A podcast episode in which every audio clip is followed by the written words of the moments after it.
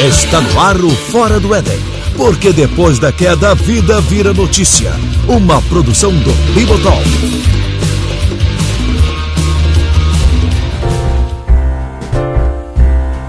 Fala, forasteiro! E aí chega para vocês o último Fora do Éden do ano. Sim, a gente deu uma demorada, a gente deu uma atrasada na semana passada, você procurou pelo feed, ficou sem dormir pensando quando é que ia entrar o programa e não entrou. Mas tá aqui, ó, pra você, a retrospectiva desse ano, o último programa, esse presente natalino na semana do Natal, que a gente vem aqui e traz pra você com essa equipe cheia, a casa tá cheia hoje, tem gente saindo pelo ladrão. Que conversa é essa? E aí todo mundo veio de terno e gravata, no melhor traje, para fazer as despedidas desse ano e desejar um feliz ano novo para todos vocês que têm acompanhado o Fora do Éden aí com a gente. É claro que eu tinha uma pauta muito legal, muito bem feita, é, detalhando tudo aquilo que aconteceu em 2016, mês a mês, todos os fatos importantes. Mas quer saber? A pauta a gente faz para não usar. Então a gente vai ter aqui esse programa mais solto, esse programa mais livre, onde cada um vai trazer sua notícia, a gente vai torcer para ninguém repetir elas e vamos ver o que, que vai sair dali. E então, seguindo a ordem do Skype, que eu não faço ideia de qual que é, não é alfabética, não é. Eu não sei o que, que é. Seguindo a ordem do Skype, trago aqui comigo, primeiramente, direto lá da Bahia, e um dos primeiros irmãos a participar aqui com a gente no Fora do Éden veio nos explicar qual que era o lance desse casal de três pessoas, da onde que isso nasceu. William Ertal, que hoje, é, diferente dos outros programas, está lá no Paraná. Como é que tá, William? Tudo certo aí, cara? Fala galera, beleza? Muito, muito bom estar aqui com vocês nesse, nesse, nesse final, final, de ano. E vamos, vamos aí conversar sobre 2016, ver o que, que a gente tira de, de, de bom ou de ruim desse ano que demorou a acabar. Olha, e esse ano, a gente tá gravando hoje, ouvinte, dia 19 de dezembro, a segunda-feira dessa semana de Natal. E só hoje teve o carinha da Rússia, o embaixador russo, né? Que morreu, que foi assassinado lá na Turquia. Uh, teve o caminhão lá na Alemanha, a gente ainda não sabe se é obra do ISIS ou se não é.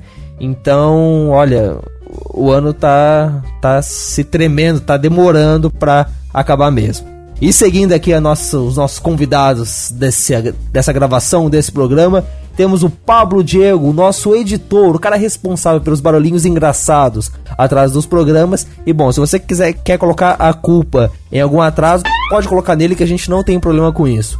Fala, Pablo. Obrigado, cara, por estar aí com a gente. É isso, eu que agradeço. É, ouvinte, eu assumo toda a responsabilidade aí, viu? Se a, a gravação não ficar engraçada, pode me xingar. Meu irmão, esses caras estão de brincadeira. É isso aí, é isso aí. Ele que faz a gente parecer legal, ele corta as minhas gagueiras. Pablo Diego é o cara.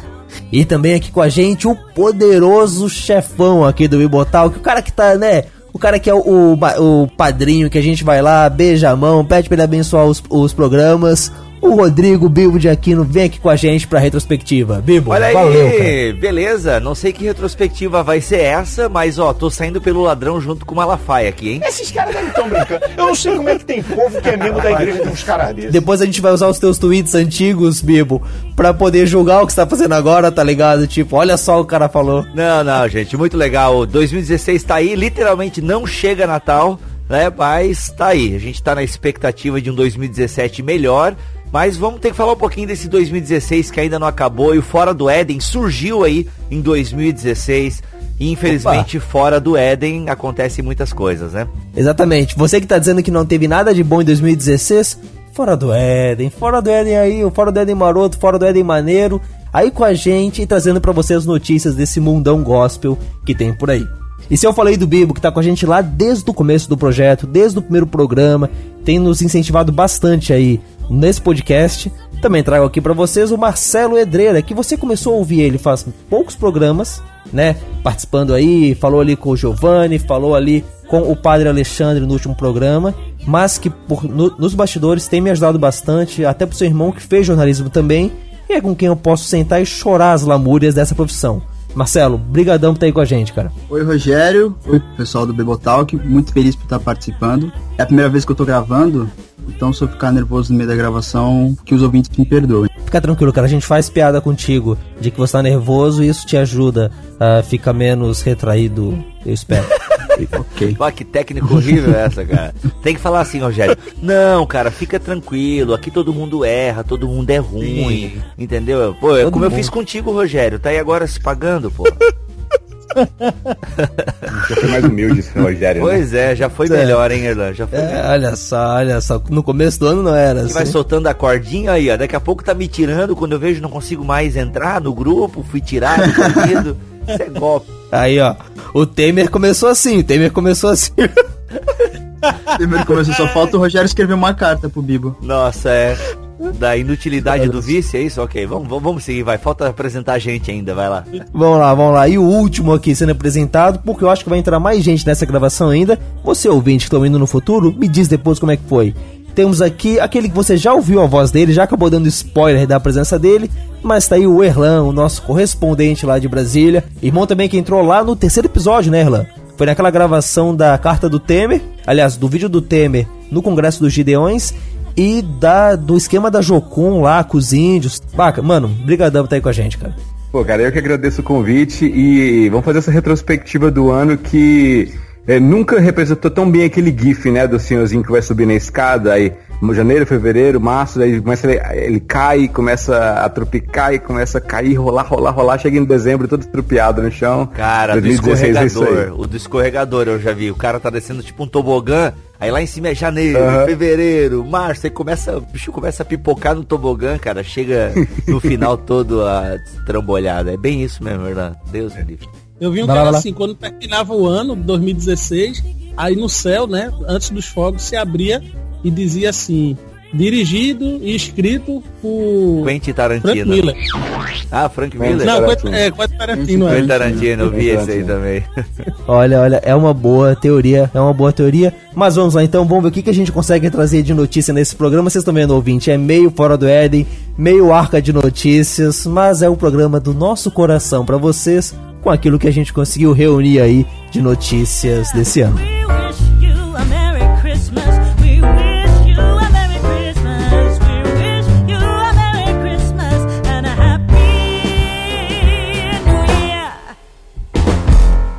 Então, se antes a gente seguiu a ordem do Skype, que eu já falei para vocês, não sei qual que é o critério que ele usa. Agora vamos começar então pela ordem de, uh, de quem começou aqui no programa primeiro, dos mais velhinhos pros mais novos, não velhos em questão de idade, vocês sabem, né, que não é essa Quem é o mais velho de nós aí? Quem é o mais velho? Eu vou ser mesmo, Bibo. Eu 30... Quem tem 38? O Pablo? Eu. Vou fazer agora 39 de janeiro. Caramba, Pablo. E o Will okay. tem quanto? Eu tenho 32. Caramba, eu sou mais velho que o Will. Will, Will, Will, Will. Ixi. Tu tem quanto, Erlan? Mais velho que tu, 28. Não, mano. Então, vamos voltar pro assunto? É, vamos. E o Bill? E o Bill? Eu tô com 34, mano, ladeira abaixo. Mas é minha carinha de 40. Carinha, de novo, cara. É, carinha de 40. Rogério, tu ia começar por mim, né? Olha só, deixa eu, antes de começar a falar de notícia, galera, eu queria conversar uma coisa com vocês que eu acho que nós adultos a gente tem um pouco essa sensação e com a internet, eu queria até que vocês me ajudassem a pensar sobre isso, porque assim, com a internet e, e, com a vida de adulto, né, que como é que é a vida de adulto, né? Pagar boleto e querer emagrecer, não é essa o resumo de 2016? O que que é a vida adulta é essa, né? Querer emagrecer e pagar boleto. Então assim, mas falando sério, a, a gente, a, a gente, o tempo passa muito rápido para nós, né? Tirando o Erlan que quer acabar logo a gravação para ver o final de Westworld, mas assim, Isso. grosso modo, o tempo passa muito rápido. Quando você começa a segunda, pô, de repente já é sexta, e a gente que. E todos nós aqui somos envolvidos na igreja e tal. E, e de repente a gente, quando vê, já é março, né? Já passou o carnaval, aquela coisa toda. E, e, assim, a gente tem um programa de notícia aqui, que é o Fora do Éden. Então, teoricamente, a gente até tá em contato com as notícias, né? O Marcelo, o Rogério, que estão caçando pautas, o grupo lá no Telegram, que tá toda hora postando pautas. Mas vocês não têm um pouco essa sensação de que, ao mesmo tempo, a gente não consegue se importar mais. É, é, por exemplo, assim, a, a, gente noticiou coisas muito tristes no início do ano, né? E, e coisas absurdas que nos causaram indignação, aquela coisa toda. Só que a gente vai sendo bombardeado, né? Por estarmos fora do Éden. A gente vai sendo bombardeado por tanta coisa que parece que o nosso, sei lá, as nossas emoções, o nosso cérebro ele não processa, a gente não consegue mais processar tanta informação, né? Ah, se a gente pega o cenário político, né? Eu sei que eh, alguns de vocês aqui são bem ligados na política e tal, e eu não sei como é que vocês conseguem, porque cara, é toda hora, né? E o Lula agora foi indiciado, sei lá, pela quinta vez, saiu a notícia hoje, né? É, como é que é? Pela quinta vez. É, pois é. Então, cara, quinta vez. Tipo, e daí? Tipo, who cares, sabe? Então, eu não sei, eu tenho a sensação que a gente vai sendo engolido pelas notícias, a gente vai, ser, vai sendo engolido pela, pelas sensações, sabe? A gente mal se recuperou da Chapecoense, né? Do, da queda do avião da Chapecoense, aí tem a guerra na Síria, e aí, paralelo a isso, tem tantas outras notícias, e, e, e a gente que tá ali no Facebook e, e tá recebendo as notícias e tal, no Twitter. Eu não sei como é que vocês conseguem lidar com isso, como é que vocês conseguem digerir essas coisas, sabe? Eu confesso que eu, eu, eu. Chega uma hora que eu, meu, onde é que tá a bolha? Onde é que tá a bolha, meu? Deixa eu ligar a Netflix aqui. Vamos pra bolha, porque, cara, eu não sei como é que vocês lidam com isso, sabe? Jogo pra mesa aí. Bibo, eu mesmo tô tentando superar o 7x1 de 2014 até hoje, cara. E assim, o fluxo de informações continua vindo e eu não sei como, como lidar, só sentir. Hernan, só pra te falar um negócio: gol da Alemanha. Então. Ah! Cara, eu não sei. Mais alguém? Ou isso é só eu? Não pode. Porque, cara, é muita informação, cara. É, é, é, um. Não tem. Às vezes, sabe, o, igual o jornalista, quando o jornalista, ele tem que ser um cara insensível mesmo, igual o médico, eu acho. Porque senão acho que não dá conta, cara. As emoções não dão conta, sabe? Sim. Mas você tem também o caso do. Na própria Chapecoense, que teve o repórter do Sport TV que chorou ao vivo porque foi consolado pela mãe do, do goleiro. Nossa. E aquilo ali mostra que 2016 foi um ano tão. tão parecendo um filme do Tarantino que certas coisas que cairiam na banalidade, principalmente quem trabalha em jornalismo, né? Eu, eu tenho a impressão que quem trabalha na produção do Brasil Urgente não se escandaliza com mais nada. O cara chegou pelas costas, covardemente, e agrediu o nosso cinegrafista. Uhum. É, a palavra urgente, inclusive, né? Bem lembrado, Marcelo. A palavra urgente, ela perdeu, acho que totalmente sentido, né? Porque toda hora que eu abro o Facebook tem lá, urgente. Lula é não sei o que pela ah. quinta vez. Mas, mano, quinta vez e nada acontece. Urgente. Urge, tudo é urgente, mas, cara, eu acho que tem um novo significado pra palavra urgente, sabe? Que eu não sei definir filosoficamente agora, mas. Loucura. Não, é, porque, na verdade, se tudo é urgente, nada tem prioridade, né? Não existe mais prioridade uhum. zero se tudo é urgente. Boa. Nada é urgente, Não sei se vocês estão sabendo, mas aqui em Recife, é, o estado de Pernambuco, a, a PM tá para entrar em greve. Começaram a fazer uma, umas reuniões e aí o governador ele se antecipou à possível greve e botou o exército. Deu carta para o, o, a Força Nacional vir botar o exército. Só que ele fez isso meio que veladamente. Não, não foi noticiado, obviamente, para a imprensa, não foi ventilado, né? De repente a gente acorda, vai andar na rua para ir para o trabalho, os tanques de guerra tudo na rua. Aí o que é, qual foi a primeira reação que a gente teve? Foi geral isso. Pronto, os militares voltaram. Caraca, Diante dessa velho. a gente passou um tempo pensando que era isso que tinha acontecido. Para depois a gente saber pelas notícias que. Mas depois, o, o, o, Pablo, mas assim, tinha tanque de. tanque na rua? Tanque de guerra, é, aqueles blindados, né? Helicóptero sobrevoando baixo. Com é uma movimentação, não sei se vocês souberam, acho que vocês souberam pela mídia nacional, que em Abreu e Lima o pessoal saqueou tudo quando teve uma, uma greve da polícia. Uma cidade próxima aqui à região metropolitana. Saquearam, até fizeram muito meme, o pessoal carregando tudo dentro da, das lojas, né? Então, para evitar isso daí. Foi uma Black, Fr é... uma Black Friday mesmo. Desculpa, Foi. Aí foi um susto. Quando a gente chegou, eu indo pro trabalho, quando eu olho os tanques de guerra na rua, aí eu pronto. Aí eu comecei a olhar no celular alguma mensagem, alguma notícia, nada, né? Aí, de repente, eu vi lá no, no, no Twitter do governo do estado avisando que o governador pediu a Força Nacional e aí liberaram as Forças Armadas Sei que ainda continua o exército na rua. Mas resumindo aqui a nossa introdução, eu acho que 2016, para quem gosta de, de, se alimentar de notícias ou para quem vive de, de notícias, como os jornalistas e tal, 2016 foi um prato cheio para notícias, digamos, é, é, é, apesar, do, concordo contigo, Bibo, muitas repetições, mas também muita coisa inédita também, né? Principalmente no campo da política. Então, 2016 teve deputado preso, teve senador preso, teve ex-governador do Rio de Janeiro preso, coisa que até então poucos jornalistas tinham tido a, a, a, o privilégio de noticiar. Então foi um, foi um prato cheio também em 2016 no campo da, das notícias, principalmente na área política, né? Oscar pro DiCaprio também, né? Oscar, que na, que na minha opinião é o que desencadeou todas. 2016 que ninguém é, 2016 começou de errado quando o DiCaprio ganhou o Oscar. Ah, não fala isso, cara. Ele não ganhou o Oscar pelo regresso, vai. Ele ganhou pelo conjunto da obra. Porque realmente no regresso o urso interpreta melhor do que ele. Mas assim, hum. é o conjunto da obra, cara. Vai, é o conjunto da não, obra. Não, digo, não digo atuação, não digo filme. 2016 foi, foi, um ano, foi um ano tão louco que ele começou a ser louco quando o DiCaprio ganhou o Oscar. Uhum. Entendi. Mas eu gosto do DiCaprio. Você não gosta? Não, eu, não, eu, regresso, eu gosto, bem mais ou menos, mas a atuação do DiCaprio é boa, pô. Pô, é, cara, oh, eu curto ele pra caramba, cara. Pô, Diamante Mas eu acho que a ideia, mas eu acho que a ideia é que era algo que nunca acontecia, que a gente falava, ó, isso nunca vai acontecer, e quando aconteceu ele rompeu o tecido da realidade e fez com que tudo aquilo que não, não acontecia pudesse acontecer, entende? Tipo, Dores bem no ano de 2012. Entendi. Pô, senão, é, é entendi, entendi. Melhor, tudo começou com o Corinthians. Ah, não começa. O Corinthians lá, aí ó, aí ó. Não, não, não, encaixou, não encaixou essa não. Não tem nada a ver. essa não.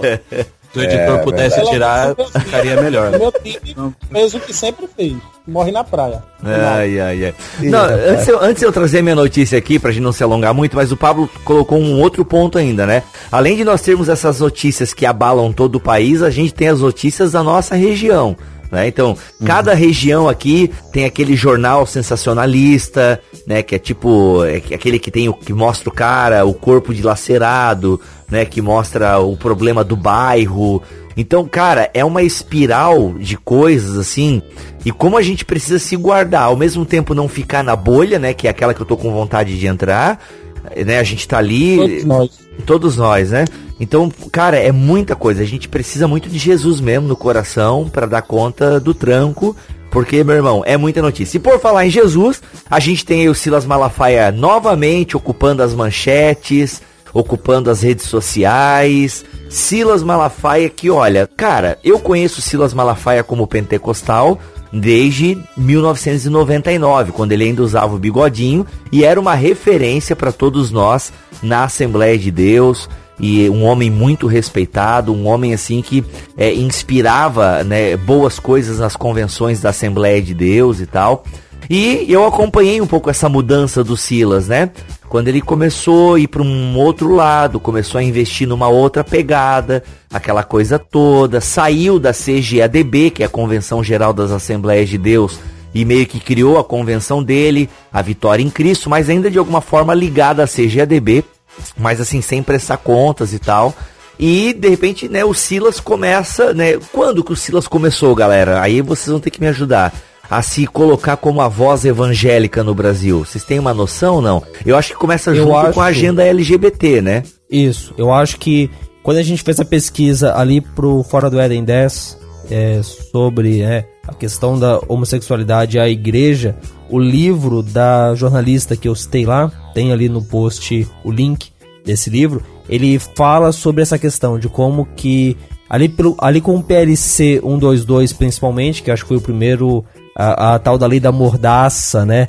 Acabou gerando essa reação entre os evangélicos e o Silas começou a aparecer mais e logo depois foi no programa da Marília Gabriela que ele acabou aparecendo como alguém mais, né, a voz dos evangélicos. Uma coisa também interessante é que ele uniu o, o pessoal da Igreja Católica também que estava lutando contra isso, com os evangélicos que até então é, teve até de, discussão, né, de Silas com, com padres é, a respeito de Maria e tudo por aí pela internet. E depois desse que ele se posicionou, né, contra o, o, o PL 122, aí eu percebi também que esse pessoal da Igreja Católica que estava também contrário ao PL 122 é, se uniu, né? É, houve uma, uma, certa pacificação. Os conservadores se uniram, né? Na verdade. É, sim. os conservadores. Isso. Uhum. E aí o que acontece? Silas Malafaia nesse ano de 2016, ele teve aí, ele teve acho que duas notícias que tem várias, né? Para quem acompanha ele teologicamente, tem várias, né? Várias asneiras teológicas, mas a questão aqui não são as asneiras teológicas do Silas Malafaia, mas acho que a primeira grande notícia foi aquela cobertura que o Erlan fez daquele, daquela manifestação que ele fez lá em Brasília. Ou eu tô ato pulando profético. alguma etapa? Eu acho que foi o ato e... profético lá, né? É, o ato profético, isso mesmo, lá no, na, no, na Esplanada dos Ministérios foi o evento que mobilizou ali o pessoal aqui, do, aqui de Brasília, que até então estava meio apático, querendo ou não, o papo em Brasília nunca é religião e ao contrário do que o pessoal pensa também não é política. O pessoal aqui só fala de concurso, basicamente. e foi isso que aconteceu. Ele mobilizou aquilo, apesar de não ter é, não terem ido tantas pessoas quanto eu achava que, que fossem, mas foi o primeiro grande ato desse ano em relação ao Silas na mídia. Uhum. E depois a gente teve aí o Silas sempre, né, nesses debates, né, da agenda LGBT e vociferando nos seus programas, no Twitter. Uh, e isso é que eu não, assim, uma coisa que a gente tem que falar é, é que o Silas ele representa de alguma forma é, essa essa bancada evangélica, esses conservadores, e ele representa, por mais que a gente não goste, ele representa é, aquilo que os evangélicos acreditam, de certa forma. Não, não é o melhor uhum. representante que a gente tem, é, mas é inegável que Sim. ele tem um papel. Né? E eu mudei a minha visão do Silas em relação a essa luta, né, que não deixa de ser uma luta ideológica, né?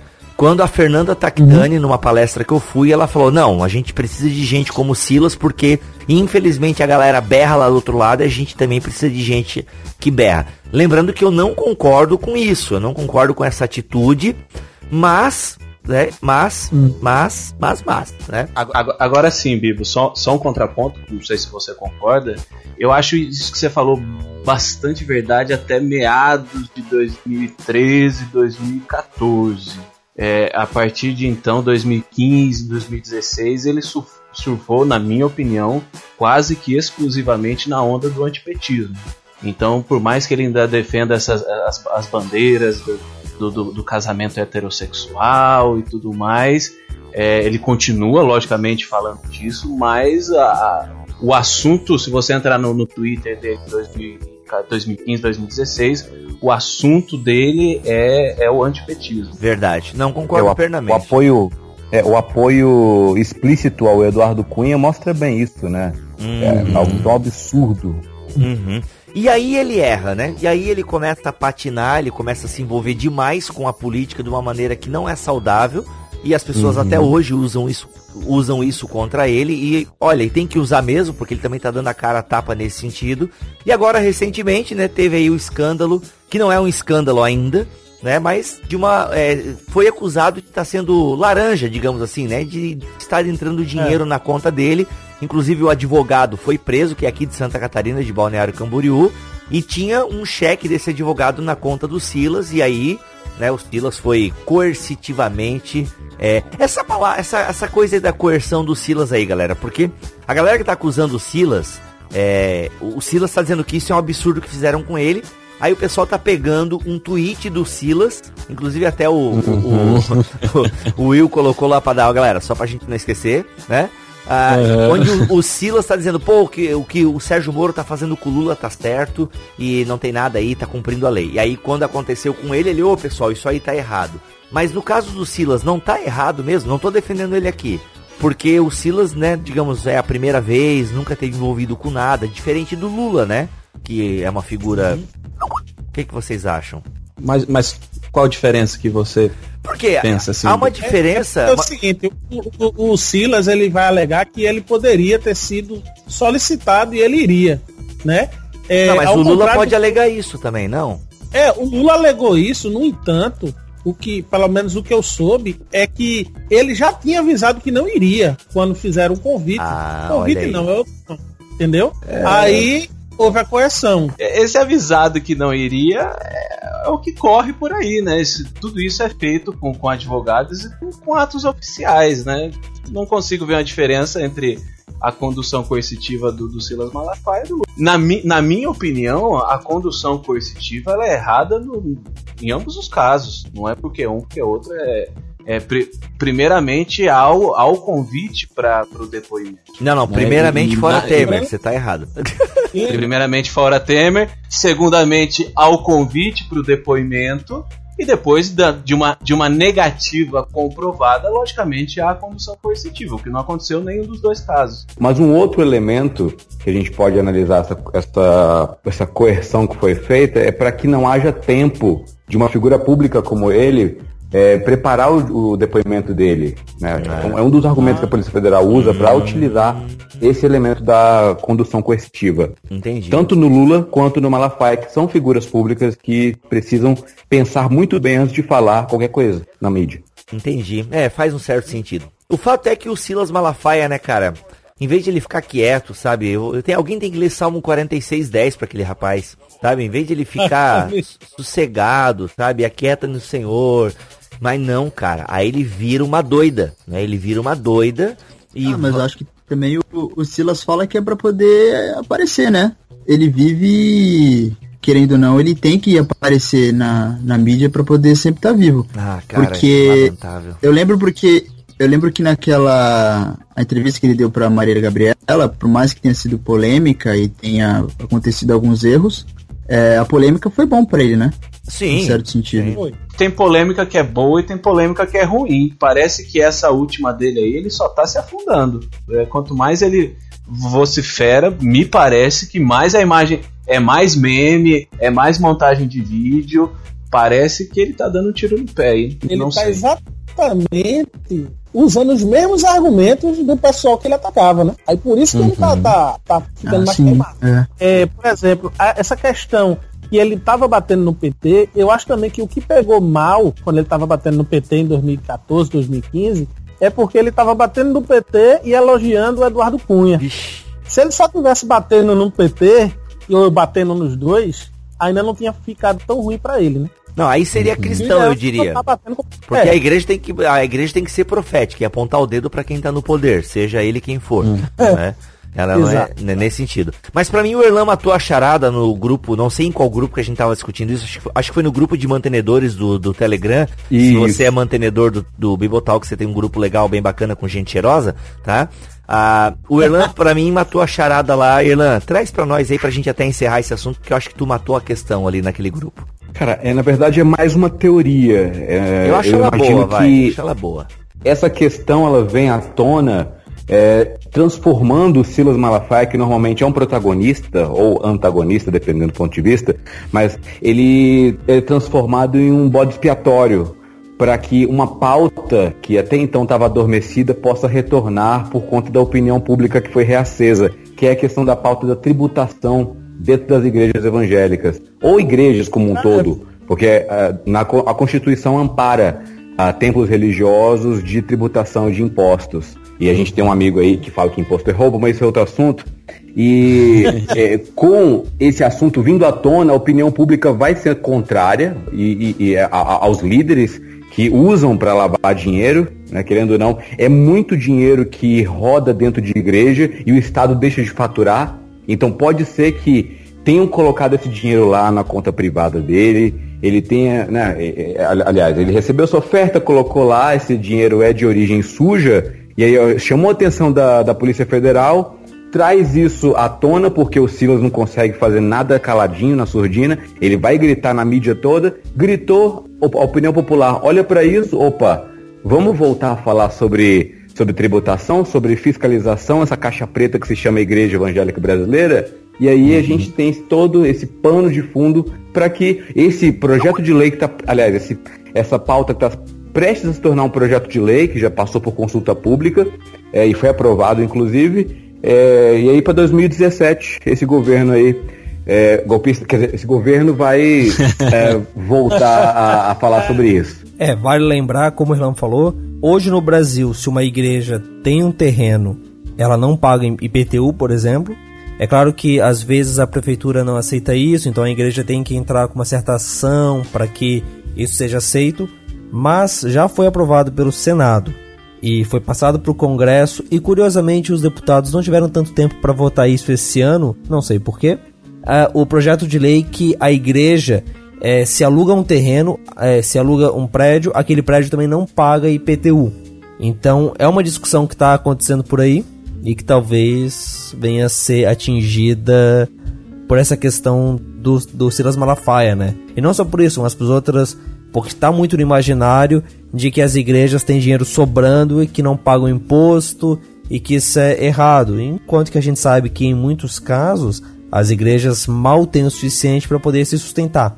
Né? É, esse assunto a gente vai ter que gravar um Fora do Éden, um BTQ sobre isso, porque eu acho isso complicado na questão da tributação das igrejas. Tem muita igreja que não é esses mega. que não Tem muita igreja que não são esses mega templos com mega ofertas. Então, e uhum. tem muita igreja que com a tributação vai patinar bastante, sabe? Eu vejo pela minha igreja, uma igreja pequena e tal, cara, vai ser tenso. Mas enfim. E outra é... coisa, né? As igrejas honestas vão pagar o tributo e vão sacrificar ainda mais. E as que não são honestas vão porque é muito fácil fazer essa essa essa conta paralela e criativa de contabilidade e burlar esse tipo de imposto aí. É, sim. Oremos. Sim. Agora, se a teoria do Erland estiver correta, é, um, é, é, algo muito grave, porque daí é um conluio entre o administrativo, entre a administração pública e o judiciário, né? O executivo e o judiciário. Porque a, a condução coercitiva do, do Malafaia, por exemplo, ela não é um ato da Polícia Federal em si, é uma ordem judicial. É, é grave. É, Brasil, né, cara?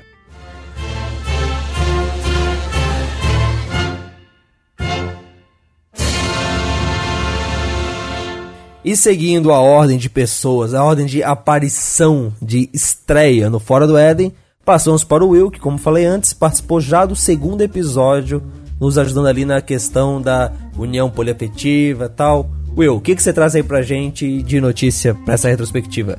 Cara, desculpa, desculpa chover no molhado aqui, mas para mim o que mais me chamou a atenção esse ano aí foi a. Eu, vamos, vamos colocar a palavra-chave o, o, impeachment, mas não, não, é, não, é, nem isso. Seria a, o cenário político brasileiro no ano de 2016. Rapaz. Que teve aí várias reviravoltas, senador preso, deputado preso, e, e muita coisa nova acontecendo. Então, para mim, esse foi o, o destaque de 2016. Mas é, Will, esse ano, cara, cara, política, né? A política nacional esse ano, que loucura, né? Pensar que no ano passado, eu ouvi esses dias um anticast do final do ano passado, uh, falando sobre o começo do processo do impeachment, e o pessoal, pô, será que rola? Será que não rola? Não sei. Tinha um cara que trabalha em Brasília lá falando, e ele meio, olha, não sei se vai acontecer, e cara, quanta coisa em um ano, hein? Não, eu, eu no começo de 2016 me perguntava, você acha que vai acontecer? Eu falei, cara, não tem chance nenhuma disso acontecer. Tinha certeza que ia acontecer, por causa do pessoal do MBL. Eu sabia que aqueles caras iam lá pra ocupar mesmo e ficar até o fim. Isso aí eu tinha certeza. É, eu não tinha, não. É. Eu bem não acreditava, não. Mas é, cara, é, eu não sei se vocês passaram por isso quando estavam na escola, aquele lance de você ler o livro de história e pensar poxa, por que a história aconteceu antes de eu nascer e hoje não acontece nada de novo? Hoje, né, tipo, as coisas é, não, não tem nada, nenhuma mudança acontecendo por aí. Os nossos pais foram pra rua no Direta Já ou algo do tipo e a gente não tem nada. E cara, quanta história em 2016 e eu não sei como é que a gente vai ver isso daqui a 5, daqui a 10 anos, né? Porque. Bem, bem lembrado, Rogério. A gente vai conseguir entender livre de, de, de, de, conceitos e preconceitos esse momento político nosso, eu, eu calculo daqui 20, sei lá, 20, 25 anos que a gente vai conseguir fazer uma análise bem imparcial do momento que a gente viveu, o que, que aconteceu de verdade. Porque fazer uma análise agora eu acho bem difícil. Pois é, cara, tipo. Eu posso é... estar bem enganado, mas eu não acho tão difícil, não.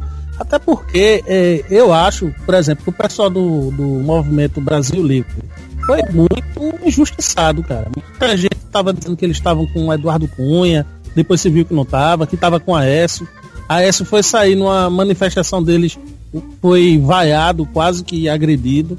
Eu acho que muita gente vai se arrepender de não ter saído nas ruas, né? Dizendo que era tudo armação. Ah, cara, concepção. das ruas eu tenho. Eu, eu, ah, eu, eu não entendo muita coisa, mas das ruas eu me senti um pouco assim. Aqui em Joinville, vou falar aqui de Joinville. Nessa uhum. última, teve duas, né? Teve, uh, teve uma agora recente, que eu não fui, aqui em Joinville deu bem poucas pessoas. Mas a anterior, que eu acho que foi perto ali do. Era, ah, foi muito fora Dilma, sabe? aí eu me senti um pouco massa de manobra, assim. Eu não, não curti muito porque. É, pô, eu não tô ali para tirar a Dilma, né? Eu tô ali pelo Brasil. Claro que eu sei que isso é meio é, ok, mas então seja mais claro, né? Mas, é, não sei, eu me senti meio massa de manobra, assim, cara. Anyway. Eu, eu acho que a, a desculpa discordar do Pablo, mas eu acho que a, a exemplo do nosso amigo Silas Malafaia, o MBL e outros movimentos aí, eles, eles surfaram na, na onda do antipetismo. Então, enquanto o símbolo do antipetismo era Eduardo Cunha, tiraram fotos lá e apoio ao Eduardo Cunha. E quando o Eduardo Cunha não, já cumpriu o papel dele e foi denunciado, foi, foi preso, já Eduardo Cunha não serve. É, desculpa por interromper, mas aquela foto ali que eles tiraram com o Eduardo Cunha, eles estavam acampados há vários dias ali na frente com um pedido de impeachment. E ele tem que entregar o presidente da Câmara. Então, quando o Eduardo Cunha finalmente aceita o pedido deles, claro, eles entram, sentam e tiram foto, né? Entregando o pedido. Eu, eu, eu, tenho uma visão diferente disso daí. Aquela frase do, do é. Kim Kardashian lá, não. Kim Kardashian é outra coisa, né? Ele não é, não. Que louco. E aí, Abner, seja bem-vindo, cara. Vem trazer um contraponto Putz, aí. Desculpa, Desculpa, eu não consegui resistir, cara. Falou Kardashian. Foi mal, cara, foi mal. Não sei por que, que eu pensei nessa A política foi louca, mas não tanto. Vamos com calma. Não, mas é possível, velho. É possível. Ah, Se alguém chegar ainda hoje e falar uma coisa dessa, é possível, cara. É, desculpa, tudo, gente, desculpa. É que eu vi, acho que uma. uma eu vi alguma imagem, alguma notícia que ela tinha ela no nome e tal. É, mas eu acho que aquilo que o Bibo falou antes sobre trampolim é uma chave hermenêutica que acho que funcionou muito bem pra gente entender muita coisa do, do que a gente tá falando desse ano, porque o que, que foi o Eduardo Cunha? Foi o trampolim que a gente usou para tirar Dilma. Então a gente vai usando as coisas, a gente vai se aproveitando daquilo que elas podem nos dar pra gente chegar nos nossos objetivos, mesmo que a gente não concorde muito com elas, né? Então, e o, o que é triste, você né? Maquiavel, o fim justifica o meio, então vamos pegar qualquer meio, o melhor meio que a gente tiver à mão para poder chegar lá, né? Infelizmente. Tivemos uh... como destaque também de 2016 a, a Lava Jato, né? Que já teve umas Sim. 536 fases, né? Cada é... uma com nome melhor que a outra. Quando, quando houve o impeachment, todo mundo, cadê a Lava Jato? Cadê a Lava Jato? Né? Mas uma coisa que se dizia também que ah, isso foi um plano para preservar Eduardo Cunha e Temer. A gente tá vendo que não é nada disso. Ou seja, as pessoas em 2016 julgaram mal muita coisa. Aí em relação a. As pessoas em 2016 julgaram mal muita coisa. Se você perguntar para as pessoas se o impeachment da Dilma tem a ver com a Lava Jato, a maioria das pessoas vão dizer que sim. E as pessoas julgaram mal muita coisa. Juridicamente, tecnicamente, não tem nada a ver uma coisa com a outra.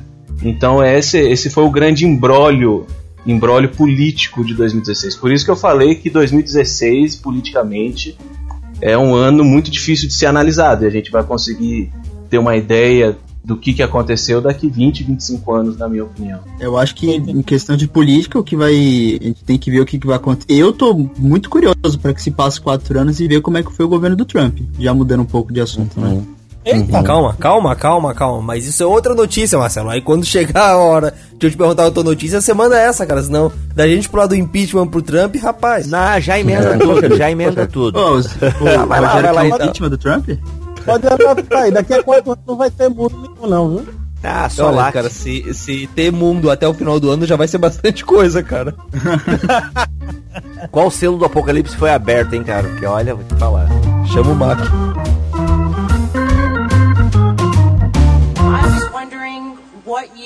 Would say to President Obama. You're fired. Vai lá, Marcelo, o que, que você quer falar do Trump aí, cara? Não, não, eu só queria do, do comentário, porque eu acho que notícia política e bizarra desse ano foi o Trump sendo eleito presidente. Assim, ele era aquele cara que ninguém dava moral desde as prévias, até porque ele tinha, ele tinha adversários fortes dentro do Partido Republicano, né? O próprio Rubio, o Ted Cruz e o Bush, né? E ele foi derrubando um a um, até que lá no final, quando ninguém acreditava que ele derrubaria a Clinton, ele ganhou. Foi um choque. Cara, Pelo menos pra é gente é muito, que tá aqui, né? E é muito surreal, cara. De repente você tá trabalhando durante o dia, você tá lá, de repente você lembra que é, a partir do ano que vem, a pessoa mais influente, a pessoa mais poderosa do mundo é o Donald Trump, do Aprendiz, do, do Miss Universo. E para mim isso é, isso é muito Black Mirror. Ah, é, tipo o Roberto Cara, Justo é presidente do Brasil, né? Eu, eu não estranhei, veja só. O problema é que ninguém do Partido Republicano queria ele, obviamente. Né? Mas depois que ele chegou no Partido Republicano, pelo susto, por exemplo, aquele cara do Fahrenheit, Michael Moore, ele fez um artigo dizendo que era certa a vitória de Trump. Inclusive, ele é, ele é anti-republicano. Muitas mídias independentes estavam colocando que provavelmente ele iria ser o, o, próximo presidente. Então, eu não vejo tanta surpresa assim. Tá entendendo? Como um, na, na mídia principal passou essa questão de surpresa, inclusive até o mercado, né? Ele deu uma, deu uma retraída, né? Teve um, é, uma variação de bolsa e tudo mais. Mas, pelo que eu vim acompanhando, não era tão inesperado assim, não. Até porque eu ele é um cara de inesperado televisão. pela. É, eu digo inesperado pelas, pelas posições que ele tomou, né? É um cara que, é, querendo o pessoal que votou nele ou não, ele tomou Mas posições xenófobas ao vivo, né?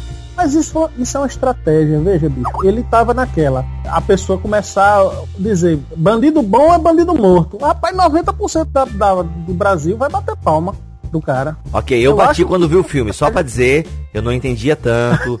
Não, eu vou confessar aqui, vou confessar. Quando eu vi Tropa de Elite, eu falei, putz, cara, é isso aí, ó, bandido bom. Eu, eu confesso, eu não sei que ano que é isso, mas eu evoluí como seres humanos e agora eu digo que bandido bom é bandido convertido, amém? Amém. Ô, Glória. Amém. Não, falando amém, sério, falando glória. sério. Eu não creio é, mais é, nisso, eu não creio mais nisso. Mas eu lembro na época do filme eu bati palma, eu achei o máximo o. o Sim. E quando ele deu um. Mas eu também gostei do 2. Quando ele dá um tapa na cara do político. Mano, ali eu falei, cara, a nação brasileira tá na mão. Do... Mas enfim, só pra Mas dizer então, que eu, eu evoluí. Sim, todos evoluímos. 2016, todos somos melhores do que quando nós começamos. Eu e por falar em evolução, tem o Pokémon GO, né? Brincadeira. Fala aí, Rogério. Cara. Pô, que saiu nova a, a atualização, a, os monstros da segunda fase. Ah, eu Mas parei de jogar, moçada.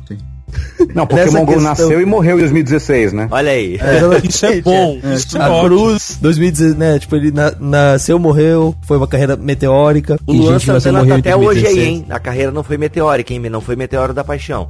Só pra galera que julgou hum. errado em 2016 aí. Mas ainda vai. Bieber também, né? Como? Ainda vai. A gente Justin Bieber pra... também, né? E, e diga-se de passagem, Abner voltou muito bem, hein? Justin Bieber. Eu tô curtindo pra caramba o som do cara. Canta aí, Bibo, canta aí. É, qual tu quer? Não, para. Aquela sorry. Sorry. Pronto, olha aí, ó. Quero ver cantar outra parte. Quero ver cantar outra o parte. Refrão. Essa é fácil. Já tirei a camisa. Já tirei a camisa. É.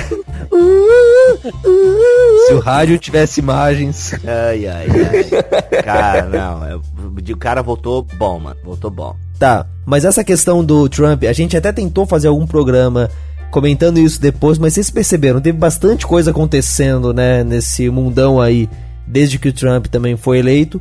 Mas uma coisa que eu queria ouvir de vocês, uma uh, análise que eu fiz, baseada nos podcasts que eu vi, é que. É, uh, não sei se vocês é, lidaram com isso, mas com pessoas.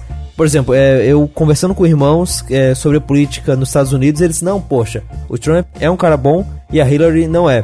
E uh, eu acho que é muito fácil e a gente ouvir algo assim, principalmente se a gente está por dentro, tá ouvindo podcasts que estavam comentando isso, vendo do, o, o, Trump como um cara racista, como um cara atrasado, retrógrado, e pensar que a pessoa que fala isso, ela, nossa, ela é racista também, nossa, ela também é, né, pensa que nem o Trump. Mas o que eu tenho visto e o que eu acho que às vezes o pessoal não tem comentado nessa relação entre os cristãos americanos e o Trump é bom é que acaba tendo uma rejeição tão forte a Hillary, enquanto uma pessoa é muito progressista em algumas pautas, né? E acaba tendo também uma, uma questão de. Eu acho que foi no NBW que eles falaram um pouco sobre isso. Teve uma, teve uma, uma onda progressista tão forte nos Estados Unidos nos últimos anos que as pessoas meio que. Não, pera, pera, vão pisar no freio, vão voltar para trás. E a reação acaba sendo colocar alguém que não seja progressista. E no caso, tá o Trump lá, né? mas de que. Não, disso daí, que ele é marqueteiro. Sim, sim, tinha também, tinha também. Mas o meu ponto é que talvez. Eu acho que é muito simplista a gente falar, nossa, se o Trump venceu, quer dizer que boa parte dos americanos, no sistema político maluco deles lá, mas boa parte dos americanos também é racista, também é isso, também é aquilo. Talvez seja que sejam pessoas que simplesmente não querem o progress, uh, as pautas progressistas que a Hillary estava trazendo. O Mamilos falou isso. Acham? O Mamilos. O Mamilos falou que muita é. gente votou no. Agora me corrijam. Eu acho que eu ouvi isso no Mamilos. Eu é, acho que foi também. Muita gente votou no Trump porque não queria Hillary. Né? É, então, é, mas mesmo. é, é, mas é mesmo. É, a impressão que eu tive, tanto na, no, dos Estados Unidos quanto aqui no Brasil, eu não sei se teve alguma pesquisa, saiu, mas conversando com, com alguns amigos meus, e de que o pessoal, eu digo, o pessoal médio, né? Quando eles vão falar de política, eles não estão hoje muito interessados se o candidato é de esquerda, direita, centro, diagonal. Eles querem um candidato que faça o país é, ir para frente, independente se o cara é o Trump, ou se o cara é o Silvio Santos, se o cara é a Hillary Clinton, Sim, ou se seja o cara é pró-aborto ou não e tal. A pessoa é... tá preocupado com feijão na mesa, né? É a galera. É, o que o é, pessoal é, é, quer é, no hospital ser atendido, quer ter vaga na creche pra criança dele, essas coisas, né? É, nos Estados Unidos Aquela não dá pra gente falar. Ohio, aquela a turma tá tudo desempregado. São mais de 3 milhões de desempregados só em, em Detroit. Entendeu? A, a, a, cidade virou um deserto. Então foi muito fácil para ele convencer esses americanos aí de que ia devolver os empregos. Aí ele faz toda aquela crítica é, e, e, e tentando aquele discurso nacionalista, né?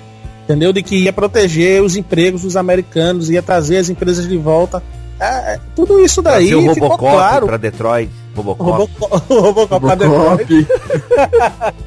boa, Bi, boa. É, nos Estados Unidos não dá pra gente falar nesse espectro claro, direita, esquerda. A gente vai ter sempre é, progressismo contra, é, contra conservadorismo, né? E, e, e, também só uma, um, um, contraponto aqui, talvez, talvez o nosso ouvinte esteja do jeito que a gente está falando, parece que o, o, Trump ganhou com uma margem muito grande de votos. É muito pelo contrário, o Trump ele ganhou devido ao sistema de colégio eleitoral americano. É, se eu não me engano, até a última notícia que eu tinha visto, no, no, na contagem absoluta dos votos, a Hillary Clinton tinha feito mais votos que o, que o Donald Trump. Eles têm um sistema de colegiado é que, é, dependendo do estado que você ganha, o peso é maior. É, o Al Gore perdeu pro Bush assim, não foi? Uhum, não. Foi, foi, foi. O Al Gore fez mais votos que o Bush. É. é que também o, o Trump ele ia encarar ou a Hillary ou o Bernie Sanders, né? Será uhum. o Sanders ele tinha uma, uma imagem de, de comuna, né, para os americanos. Uhum. Sim, Acho que ele sim. não venceria do Trump também. Uhum. Ia queimar tudo lá. É, comunista até o ponto em que um americano pode ser comunista também, né? Não é comunista, é. comunista. Tem um né? limite é tipo direitão direitinha. É, não, é, é bem isso. É, é, é, é mais né, progressismo e conservadorismo, né?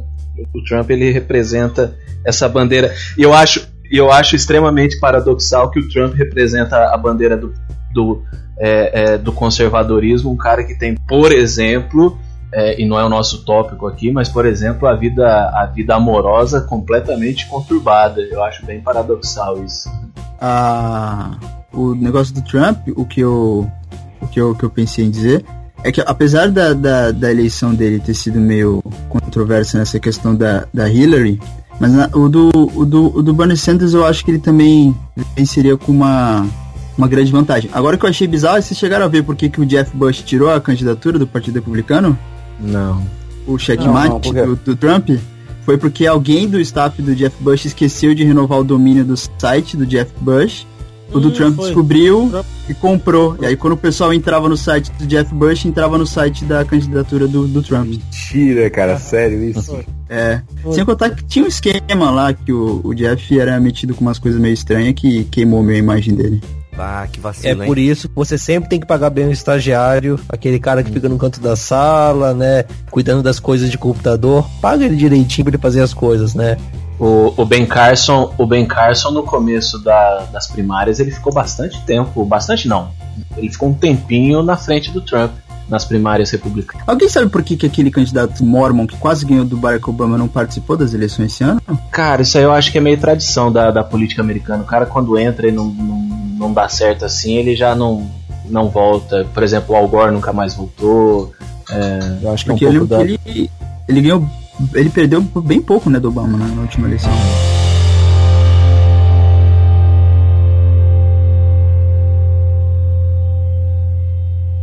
Então, pessoal, depois desse papo agora mais sério, né, a gente vendo como que se o assunto é política, as notícias não são boas, vamos falar de coisa mais simples, vamos falar de coisa mais simples, será? Mas mais divertida, pelo menos, mais animada. E o Abner traz aí as contribuições dele da, do ramo cultural.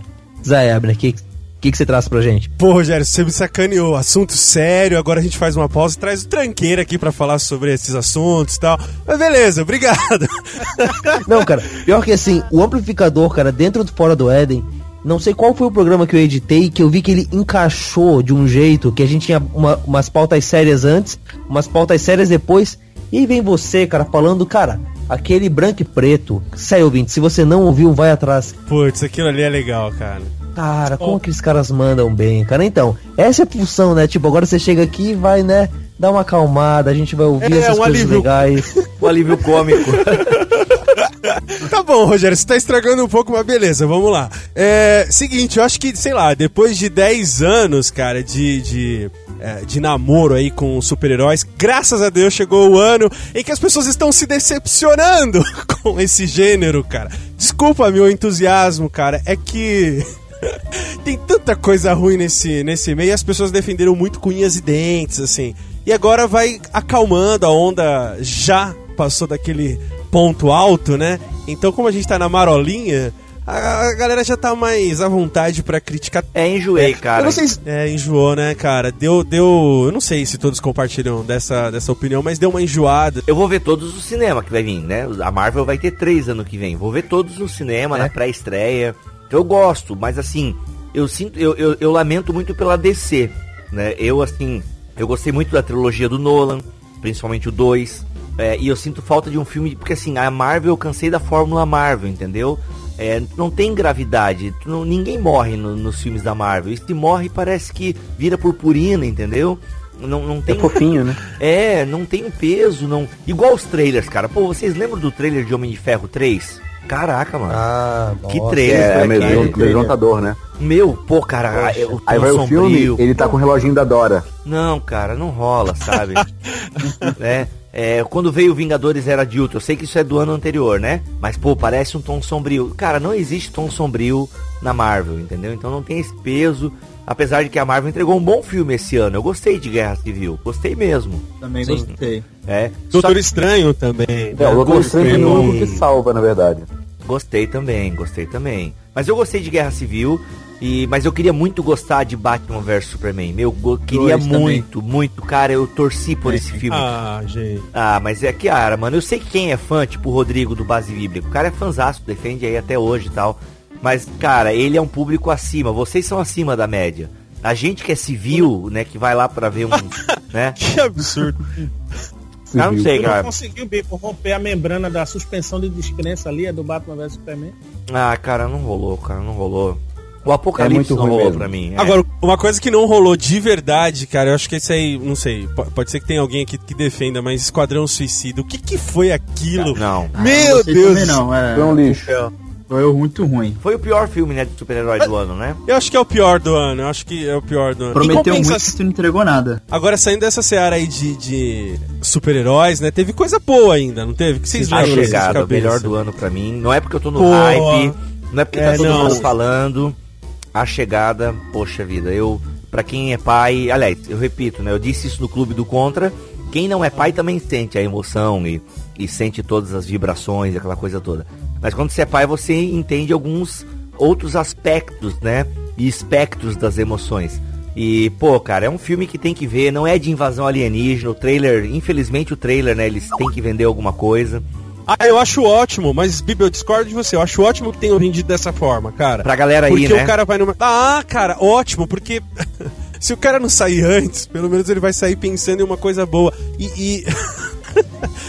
Mas estou falando sério, porque às vezes os trailers, cara, eles entregam tanto. Eu tô falando isso porque eu acabei de ver o Blade Runner 2049, cara, e que droga que eles entregaram uma coisa, um detalhe, não é nem detalhe, né? Uma coisa que fez. É, discussões, assim, porque Blade Runner é um clássico, e aí discussões que se seguiram de um detalhe no filme que ele te joga na cara, cara, num trailer. Que, ai, cara, assim, eu não, eu não tô especulando do filme, né, o valor do filme, mas é, é um. Eu não sei nem se pode ser considerado um spoiler, assim, mas ele te, te dá uma resposta Cara, que trailer ruim, mano. Os trailers. Mas né? a gente tá falando. De... É, é esses trailers. trailers é, mas faz tempo, acho, que, tem, acho que desde. Quer ver o trailer que eu lembro que já entregou bastante? Que assim, é o primeiro trailer que me vem na cabeça que me entregou. Eu sou a lenda. No trailer de Eu Sou a Lenda, num dos, né? É, já entrega que o cachorro vai morrer, entrega algumas cenas assim. Mas isso também é culpa de quem procura muito trailer, né? Por exemplo, quando eu fui ver Batman The Dark Knight Rises, o terceiro do Nolan, cara, eu já meio que sabia o filme inteiro. Por quê? Porque eu já eu, eu, vi todos os trailers possíveis divulgados na internet, todas as filmagens de bastidores, cara, eu tinha visto tudo. Estragou um pouco a emoção, né? Mas depois daquele do The Dark Knight Rises, cara, eu vejo só o primeiro teaser e o primeiro trailer. Mas no caso do Blade Runner, né, o teaser já, né? e só pra acabar. Aquários? Oh, claro. Não vi. Claro, não sei. É aquele é, do Sandy claro. Júnior? Não! Qual que é o do Sandy Júnior?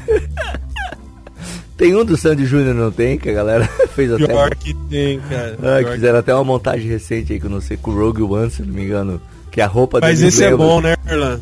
Qual que é a do Aquarius? Pois é, Aquarius é, recebeu muita crítica, né? Teve um, aí um boicote e tal por conta dessa, desse teor meio, meio por conta de pautas de esquerda, tal, tal, tal. Mas é um filme muito bom, né? E assim, é algo que destoa, porque é um filme nacional. E por, por mais que, essa, que esse estereótipo de, de que filme nacional é baixa qualidade, querendo ou não, é, a realidade é essa mesmo. Mas é um filme de boa qualidade, é um filme que entrega um roteiro muito fechadinho, legal, personagens incríveis, você se é, cativa com elas, muito legal, eu gostei. Ah, é, o, o Kleber Mendonça Filho já tinha entregue um filme muito bom anteriormente e, e esse cara é uma pena né que o, o todas, tudo que teve né que envolveu o filme fez com que não chegasse assim com uma uma promoção boa né ele ficou muito carregado então ter e, e a gente tá, a gente tá no meio de uma polarização estúpida tal, e aí fica nessa coisa, ah, não vou ver esse filme porque esse filme é de um comum, né? Ou de um, enfim, de um...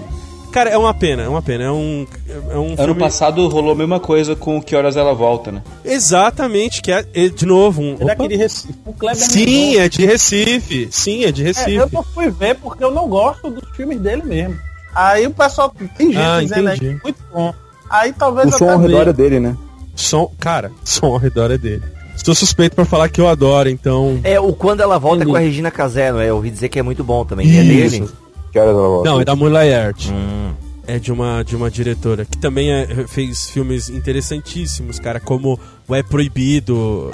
Glória Pires absurdamente fora da casinha Globo padrão, assim. Mas enfim, a gente tá falando de 2016, senão eu acho que a gente é, é, monopoliza aqui a história. Enfim, só pra, mim, só pra eu finalizar aqui, que eu acho que a, a, a pausa já foi grande. É, pra quem é, gosta né, de cinema, a gente foi presenteado aí no final desse ano com Rogue One, cara. Olha aí. Então, uma história Star Wars. Acho... é, é uma Olha boa recompensa, amanhã, hein, cara. Ah, pois é. Opa, é. não. Imagina, Vou te dar um, Erlan. Eles conseguem pegar o plano, cara. Foi mal. Desculpa te contar. Caraca. Aí. Foi mal. É, vou te dar outro. A Terra é plana. ah, mas, ô Abner, e das séries aí, a gente tem que falar pelo menos de uma, né? Que a HBO nos entregou ah, aí em 2016. Tem que falar de Westworld, cara. Tem que falar. Não, é não tem? divertido. Um divertido. Sim, Strange Things é bah, foi outra série também massa. Mas eu acho que a série do ano é Westworld, cara série do ano, que pelo, pelo, menos em termos de, em termos de mobilização em, em, na internet, ah, sim. É, como uma filha de Lost, como o pessoal do canal 42 quer colocar e tal. É, eu. Mesmo? Não, é só uma maneira de falar, né? Porque ela tá agitando uhum. a internet com teorias e tal, mas eu achei a série do ano, assim, foi. Foi muito boa. Eu ainda não vi. Tá no Netflix, Bibi? Não, cara, da HBO não, nunca da estará HBO na Netflix. É. Eu só espero que a comparação eu, ainda de, tô vendo... de Lost Westworld não seja tão decepcionante quanto o final de Lost. Ah, não. É. Ah, ah, não vamos falar. Alguém tira esse rapaz, por gentileza. Exatamente. É... Final é excelente, pô. Não, não, Isso aí, não, não, peraí, o Abner, peraí, Abner, ele deve achar que o pessoal tava tudo morto então. na ilha, deve ser desse tipo de é, gente. É, ele acha que tá Exatamente. tudo morto é. desde o começo. Não, não, eu, eu assisti com, com o Tele Lost, eu fui terminar de ver semana passada, Lost. Sério? Ah, não, então você ah, não pode falar. Tem essa você coisa. Não pegou a Cadê a carteirinha? Cadê a carteirinha? Ensina ele. Quantas não, horas você gastou na internet vendo teorias? Perdeu horas de trabalho ah. em sites que não né? Cara, não, não fala. Vamos mudar de tópico. Aquela internet moleque que você, você baixava o RMVB legendado. Isso. Isso. É isso aí. Aquela resolução capenga. Cadê a sua carteirinha, Marcelo? Não tá, pô. Loja de que ano, primeira temporada? 2006. 2004, hein, galera? 2006. Não? Tinha 10 anos. É, né? 2004, ah, tá, tá né? explicado, tá explicado. Eu acho que diante desse, dessa revelação a gente, né, encerra o, agora, né? Poxa. A gente não pode deixar de falar de Black Mirror. É, Sim. Black Mirror foi legal. Tem até vídeo, parece, falando sobre isso, não sei. Isso, aí, um podcast muito bom aí sobre a terceira temporada. Olha aí. Pô, te... com excelentes pessoas, eu diria, hein? isso é muito Black Mirror. é muito Black Mirror, meu. É. Não, série Zona, Netflix popularizou ela, né? É inegável. É inegável que a Netflix fez. Isso é inegável. Ela jogou Black Mirror pra galera, pro povo em geral. E, tipo, e a, e a galera tá toda empolgada e tal, mas graças ao Abner eu vejo Black Mirror, acho que desde uns três anos atrás e tal. Então, mas é méritos da Netflix em ter entregado uma terceira temporada muito bacana também. Qual é o episódio preferido de vocês de 2016? O episódio de Black Mirror ou de, de, de todas as séries? Da terceira temporada? Black Mirror, Black Mirror. O de. Uh, hum, caraca, que difícil. Acho que o. Eu gosto do Nose Dive. Eu acho que o último, da o episódio 6, da abelha. Odiados pela Nação? Isso, é um, é um filme. É, é um filme do, do Ridley Scott, pra mim. Cara, eu viajei em San é Junipero. E usar barato, eu não sei o título, é, bar é barata mesmo. É Man Against Fire. Isso. eu não sei como é em português. E o pessoal ficava. é... Chega em casa, barata da vizinha. Né? eu vi vindo, cara, essa eu vi vindo. Isso é muito Black Mirror, meu. É, é Black Mirror. Já temos a música pra esse bloco. Isso. Aquele do exército lá, Will, que, o, que a galera tinha um pessoal que era meio. Sim, nossa, aquele é ótimo. Menos Game Fire. Bom, é. Bom, Odiado pela nação. Né? Ah, não, esse é o 6. Não, é, não, não. não sei como é que foi em português. Eu gostei muito daquele também, é Shut Up and Dance. Putz. É, aquele, esse é bom, esse é, é aquele bom. ainda Pô, caraca, todos são bons, né? É, aquele ali, cara, ux, é, tipo, né? É isso. Quem tem coisa na mão dos outros aí sabe que é tenso. De todos, agora se for pegar de todos, para mim o que eu mais fiquei assim aficionado foi o do Natal Branco, né? Mas White esse Christmas não é desse é ano, mas não é desse ano. É, não é desse ano. Não, ele é do ano, é do Natal do ano passado. E o seu Abner, qual que foi? Cara, eu gosto de Shut Up and Dance, assim, não porque gosto, é porque ele me faz mal, assim. Porque é, tu tem nudes, né? Tu tem nudes na mão ah. de gente aí que a gente tá ligado. Cara, quem não tem, né? Que conversa é essa? Não, para, é, não dá nem pra brincar com essa, com Rogério. Essa parada, mano. Cara, eu só vi a primeira temporada. Ah, Desculpa. É. Não. Nossa. Sim, eu sei.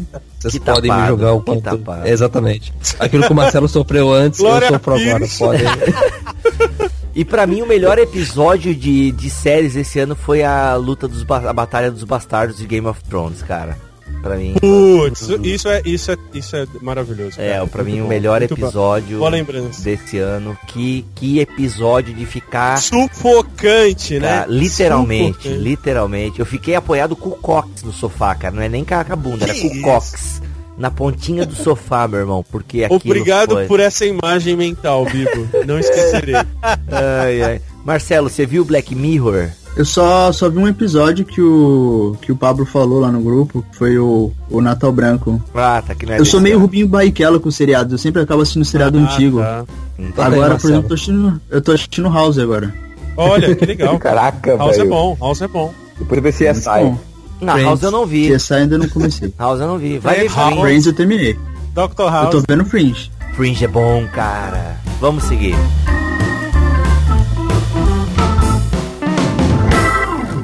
Bom, a gente teve aí então o nosso tempo de poder relaxar a cabeça e se lembrar das séries, dos filmes, das séries que você não viu e que você não vai ter tempo em 2017 para ver, spoiler. Mas agora vamos voltar então para as notícias mais duras, né? Para aquelas coisas que uh, nos encheram a cabeça, nos incomodaram nesse ano, talvez.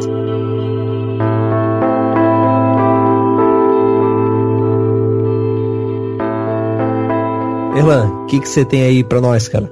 Cara, é, não à toa 2016 é considerado um ano trágico, né? A gente vê muita notícia desagradável na mídia e o que é mais desagradável se não a morte, né? A morte nos lembra do nosso destino inexorável em direção à sepultura e a gente viu muitos, uh, muitas pessoas de destaque né? na, na, na cultura geral, na história, na política que faleceram em 2016. A gente tem destaque por exemplo, Humberto Eco, que nos deixou, é, o próprio Prince, é, o David Bowie, é, o Shaolin, né, que depois de, de um bom tempo em coma, acabou falecendo esse ano. É, quem mais morreu ano? O Muhammad Ali, boxeador, morreu. Ah, te, também tivemos muitas tragédias, né, cara? Ali, aqueles tiroteios e atentados na Europa, tiroteios em escolas nos Estados Unidos, a própria guerra da Síria. Uh, o caso dos refugiados, muita gente tendo, que sair de seus países e migrando para outros, outros continentes, etc. O próprio avião da Chapecoense, que ainda é muito recente e nos deixa muitos sentidos ainda, é uma tragédia terrível, uma, a maior do, da história do futebol brasileiro. Uh, no meio do ano teve aquele afogamento do ator da novela do, do velho Chico, né, o Domingos Montagnier. Então a gente teve muitos casos de falecimento, tragédias, e 2016 é, as pessoas ainda parece que tem medo, né? Vai chegar no dia 31, vai ter o Réveillon e acorda no dia 32 de dezembro. É um ano que parece que não termina. E com essas tragédias que você citou, cara, aquela coisa da apropriação do que as pessoas devem sentir ou como elas devem sentir, como sempre, né, nas redes sociais e tudo mais.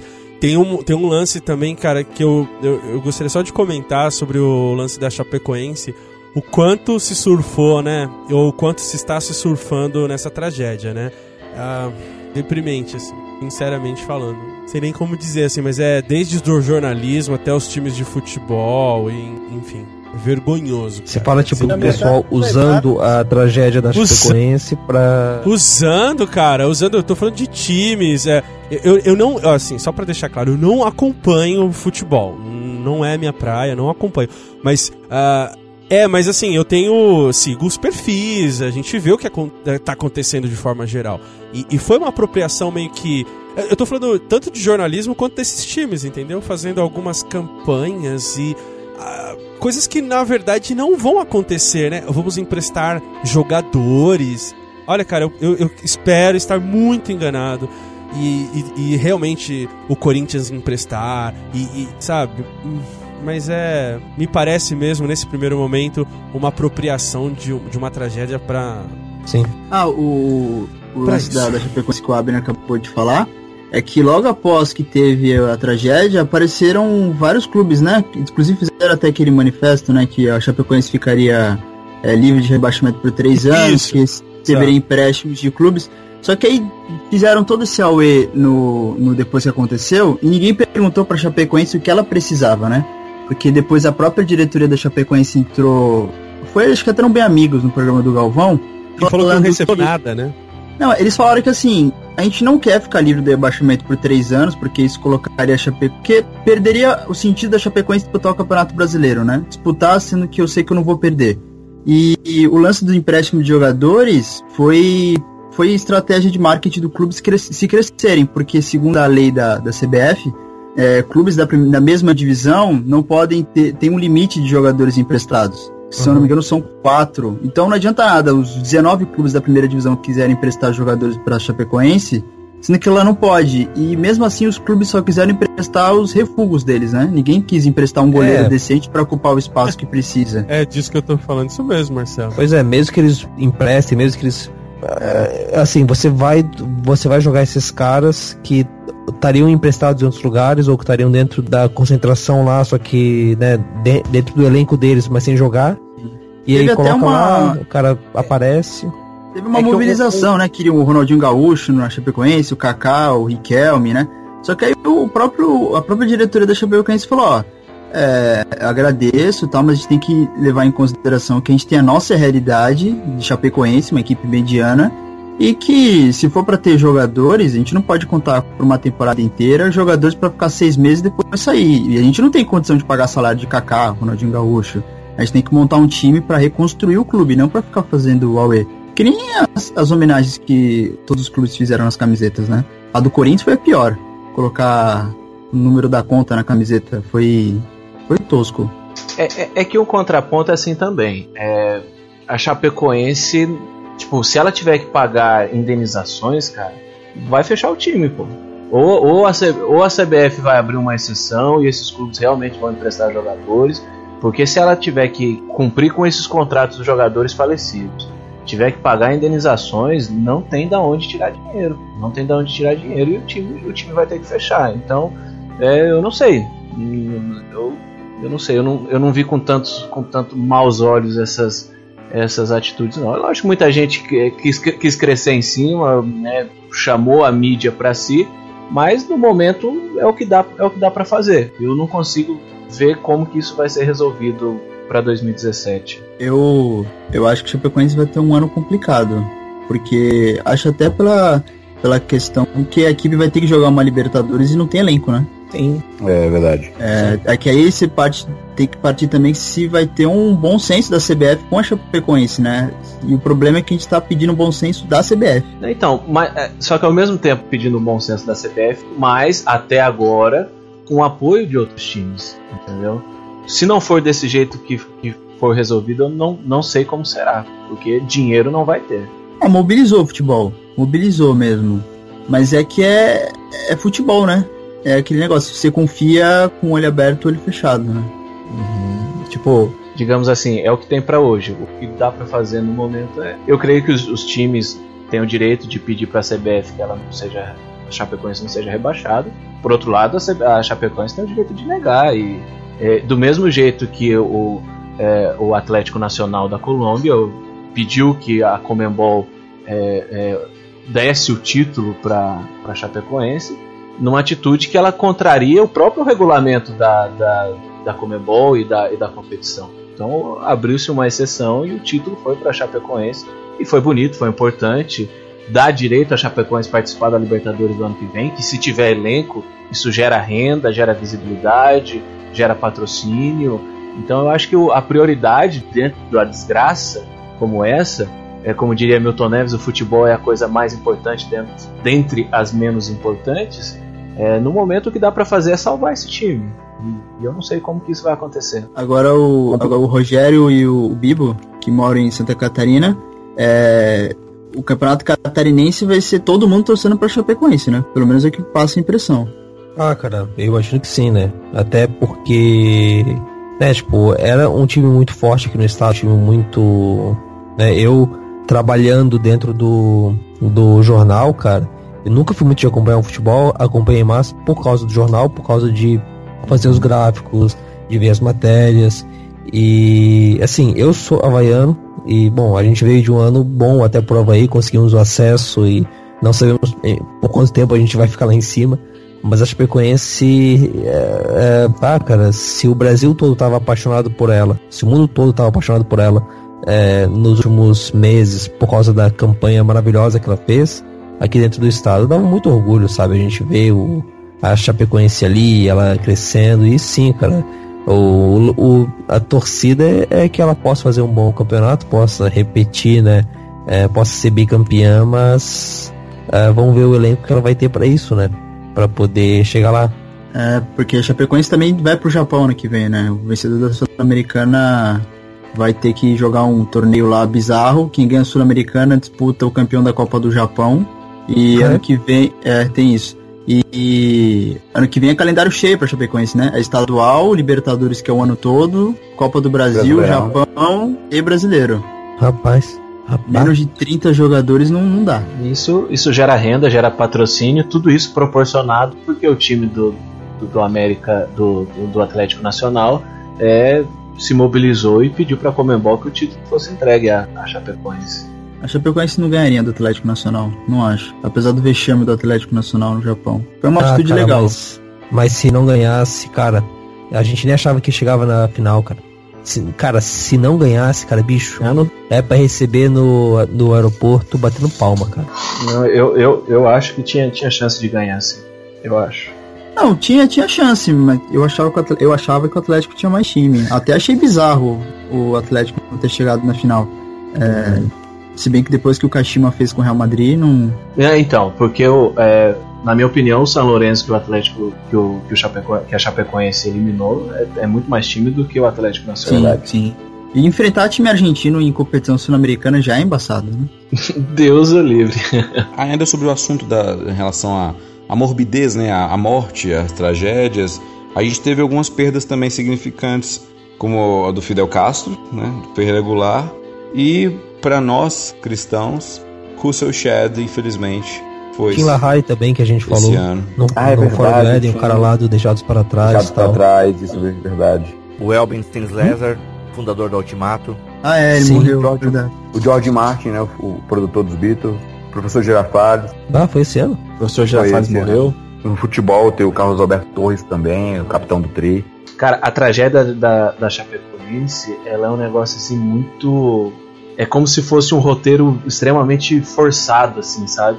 Muito. Tipo, muitas situações que deixou. É verdade. Deixou o, o acontecimento, sei lá, bizarro, extre... o acontecimento extremo. Tipo, era um time. Ganhou, proporções bizarras. É, tipo, se isso acontecesse num voo, ele indo pra semifinal, já ia ter uma repercussão diferente, né? Parece que não ia ser tão dramático, entendeu? Isso poderia ter acontecido nas oitavas, na quarta, nas quartas. Verdade. É, poderia ter sido um time grande e, e- e não ia ter essa mobilização toda. Cara, é muita coisa, tipo assim, que, que se juntou pra dar um.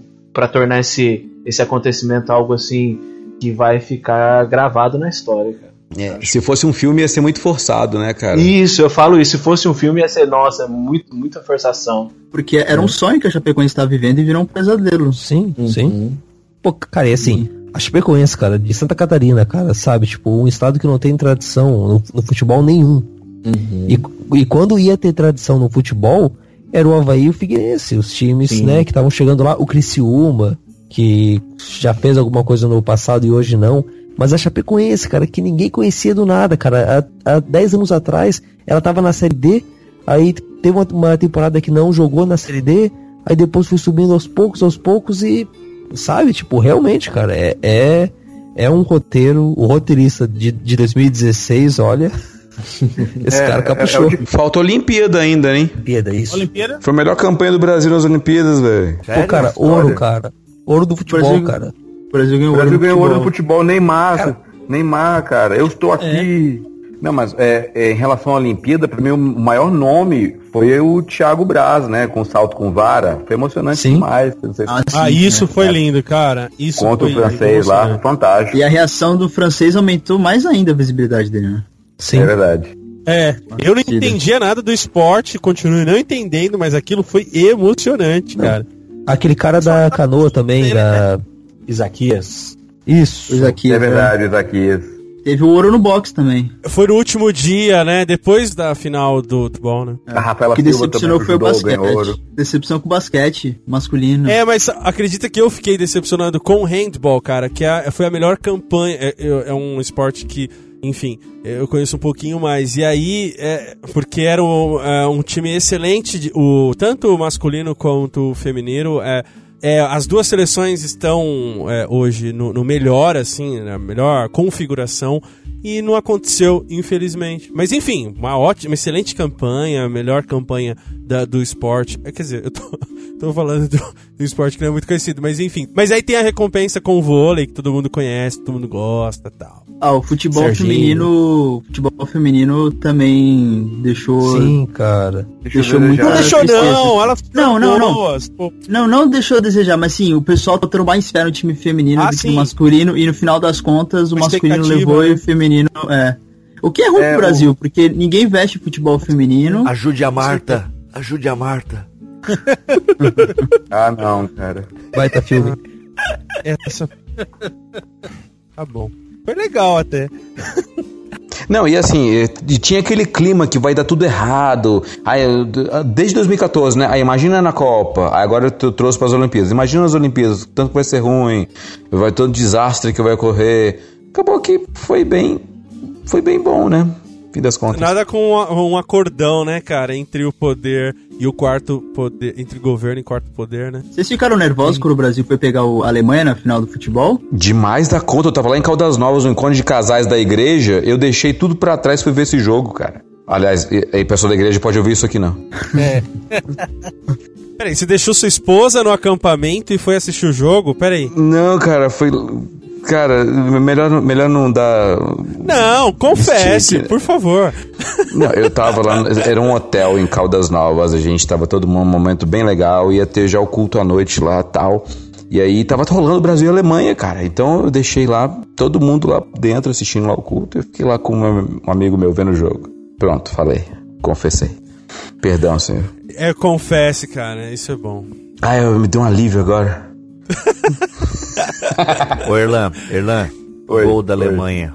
Ô, oh, não, cara. Mas não nesse jogo, cara, nesse. Foi gol do Brasil e... Não, não teve, foi gol do Brasil, gol do Neymar. Ah, não. O que também foi outra história, Neymar, assim, é. 2016 teve, foi cheio de, de clichês acontecendo na vida real, né? Tipo, lá tá o Brasil, ninguém acredita nele, o time não vai pra frente, vai repetir o mesmo desempenho que tava seguindo até então. Aí vai o Tite, e de repente o Brasil ganha, ganha tudo, ganha da Alemanha, ah, sabe? E ganha da Alemanha, cara, no último jogo. Tipo, isso sim é o roteiro, tá ligado? Tipo, poxa, qual foi a grande derrota do Brasil antes? Alemanha. Com quem a gente joga na final? Alemanha. E ganha. E, e foi é. quanto? Foi, foi 3x0? Foi. Foi. Foi 1x0, não, foi? foi? 1x0? Não, foi 1x1. 1x1. Foi nos pênaltis. Não, foi 1x1 e 5x4 nos pênaltis. É, ah, no, no, o Neymar cara, cobrou o último ainda, pênalti. Tá ligado? Que aí tem esse lance de pênalti, de. Nossa, o que, que vai acontecer, é. cara? Muito é, e, o, e o técnico não, e o técnico não era o Tite, né? Era o Rogério Micali, que ninguém conhecia. É sim, sim, mas é. o Tite, uh, o que eu ouvi foi que ele foi até a seleção para trocar uma ideia é, com eles assim, tal. É, existe a, a teoria, entre aspas, da conspiração que o time brasileiro começou a, a, jogar bem depois que o Tite levou um papo com o Micali, né, na granja. Não sei se influenciou não, alguma coisa. Não, rapaz, foi...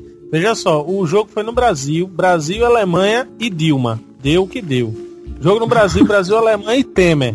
Já viu a mudança. Mas a gente deve mesmo tudo ao Roberto Baggio, porque chutou para fora. Cara, Isso. eu não sei o que aconteceu. Grande. Cara, eu só sei que o Brasil empatou com, com o Iraque na primeira fase. Então, Sim. não duvido de nada. Aí o medo de retaliação. Com o Iraque. Medo de retaliação, rapaz. Eu até perdia. Não, mas a Copa de 2002 também, quando o Brasil começou mal, velho. Tanto, é, 2002 ninguém, ninguém botava. O Brasil foi pra última. O Brasil foi pra última partida das eliminatórias correndo o risco de não ir pra Copa, né? Não foi em 2002 é. isso? Isso. E olha que em 2002 a gente tinha Ronaldo, Rivaldo. Luxemburgo gente. que classificou o Brasil lá em 2001. Cara, tomara que o Ulisses retrata de novo. Não, cara. foi o, foi o, foi o Filipão. Não, o Filipão foi pra Copa. O Luxemburgo tava na. O Luxemburgo e o Leão, que levou o Brasil em 2000 e 2001. E o Vampeta? Vampeta deu cambalhota lá na. Dando cambalhota. É. E o pessoal é, achava ruim aquele time, né? O, Filipão, o Filipão ele entrou na reta não, final mas... da, da, das eliminatórias e, e, ele que conseguiu classificar o Brasil, que tava, tava com é, perigo não, de ser classificado. Eu, eu, não lembro muito bem, porque, porque em 2002 eu, eu tinha 8 anos, mas eu li recentemente não. a biografia do Alex e ele tava falando que quando teve a Copa América em 2001 na, na Colômbia, era o Felipão o treinador e é o capítulo que ele fala do ressentimento que ele tem com o Felipão e que o, o Alex foi um dos poucos que quis ir para a Copa América porque muitos jogadores não, que não queriam ir por causa da, da situação é, de segurança que tinha na Colômbia, né? Tanto que a seleção argentina boicotou a Copa América de 2001. Por isso que eu tava achando que tinha sido o Felipão mesmo que classificou o Brasil para a Copa. Foi, foi. Peraí que o ancião vai falar, o ancião vai falar. Em 94 eu tinha 16 anos. Olha, sou velho, né? E o Brasil tava completamente desacreditado em 94 e levou o título lá nos Estados Unidos. Não, gente, eu, eu, entendo, desacreditado e tal, mas empatou com o Iraque. Sim, cara, sim. É, não, é, é cara, mas só que você tá. Você não, vai, você não vai arriscar uma bomba de fora da área, né, cara? Essa foi ruim essa. Corta isso. deixa, deixa. São as piadas depois da meia-noite. agora. Valeu a pena. Entendeu agora? Obrigado, cara. Obrigado. Teve o Wendel Lira também, né? O Wendel Lira ganhou o melhor, melhor gol, gol, gol mais bonito do ano. Ah, quem ganhou foi o Não Salvo e, e o Desimpedidos, né? Não foi? É, é verdade. É, isso mesmo. Eu votei umas É, o gol dele não foi o mais bonito. E ele ainda homenageou lá, ele citou lá Davi Golias, Falou que humilhados serão exaltados, outras paradas bíblicas lá. Ele largou, ele largou o futebol pra ser gamer, né? Parece, né? Ele joga, é, ele joga é, FIFA no YouTube. YouTuber. Ele ganhou do melhor do mundo, né, cara? No FIFA. Ganhou. Sim. Pô, ele é bom ele assim? Tem um canal. Ele é, é ele tem um canal no é, YouTube de, de, FIFA. De FIFA, ele só joga isso. Caramba. Tá ganhando Esse é pra aquele pessoal que fala que quem joga videogame tá não joga na vida real tal. Eu tô impressionado com isso, eu não sabia, cara. Que loucura. É, eu sei que ele largou tudo para jogar videogame, cara. É isso aí, tá certo. É, minha vida é essa também. Isso é muito Black Mirror. isso é muito Black Mirror, cara.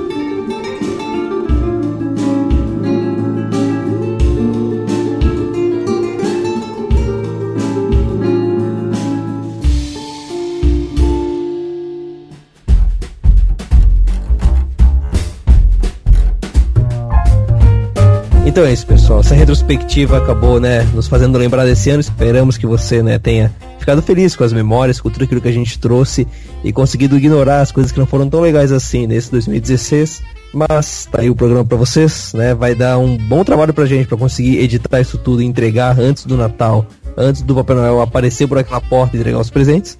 E aí vamos nos despedindo então, voltando aqui pra ordem maluca do Skype. William, brigadão por estar aí com a gente, cara. Brigadão por toda a força nesse ano.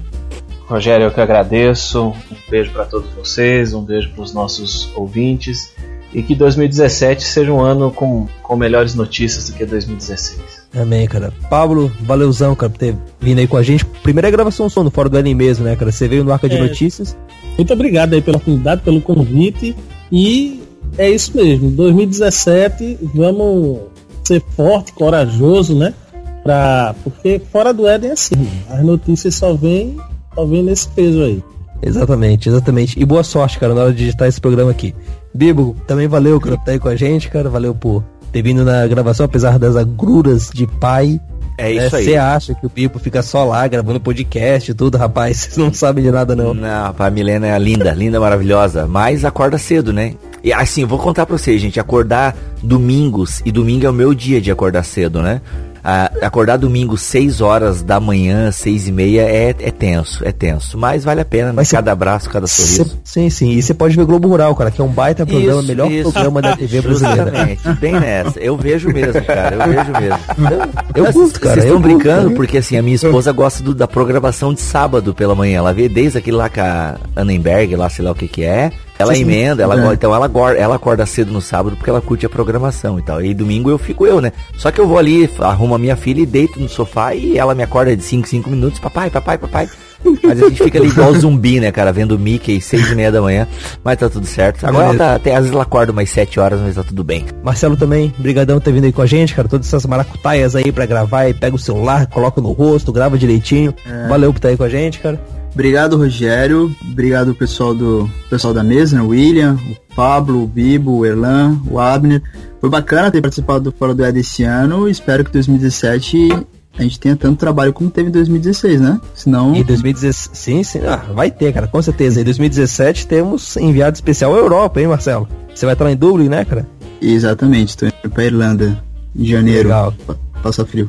Que legal, cara. Mande notícias. Erlan, brigadão também por estar aí com a gente, cara. Brigadão pelos comentários filosóficos e por todas as, as, a, a, a, as boas participações nesse ano aí, ajudando nas entrevistas e tal. Valeu mesmo, mano. Bom, Rogério, eu só tenho a agradecer pelo convite e é, para você que tá ouvindo aí, é, nessa semana de Natal, né? Natal e Ano Novo. Um Feliz Natal, um próspero Ano Novo, 2017. Muitas bênçãos para todos nós. E é muito bom gravar esses programas de retrospectiva que a gente percebe que a gente tem a oportunidade de poder estar tá vivo e olhar para trás e perceber o que a gente viveu, o que a gente viveu. Um grande abraço. Sim, sim. E para finalizar, por último, mais ou menos importante, Abner. Valeuzão por ter vindo aí pra gravação também. Cara, e valeuzão por toda a força ali no amplificador, cara. Foi né? A gente sabe o, quanto a correria e o quanto e o, o quanto trabalho isso exige para ter um bom produto no, no, no fim, né? Mas valeu por toda a força ali pois e é. bom, e no futuro quando você puder aparecer aí e nos sugerir mais umas músicas, é como eu disse antes, pessoal, poxa, preto e branco, o Lacraia ali, bah, te, teve algumas coisas que o Abner indicou que eu consegui co correr atrás e acompanhar e olha quanta que coisa boa, como como foi legal ter o quadro para nos trazer cultura e nos trazer boa música ali no meio Isso. do programa.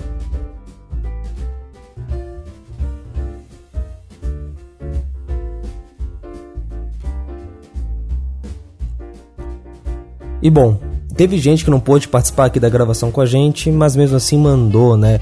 Pessoal da equipe aqui do Fora do Éden que mandou o seu final de ano, o seu, né, o seu comentário sobre esse ano que a gente teve e os seus, né, os seus desejos de feliz ano novo para os ouvintes. Um deles é o Peter, o nosso participante católico, o nosso correspondente no Vaticano, embora fique aqui em Itajaí, perto de Floripa, que nos ajudou bastante nesse ano a explicar um pouco sobre a fé católica para a gente poder entender e poder compartilhar, né? Poder ter alguma comunhão com esses irmãos.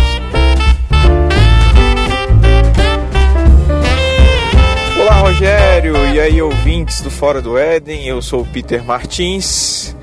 E que ano, hein, meus amigos? Que ano maravilhoso que a gente teve com esse projeto.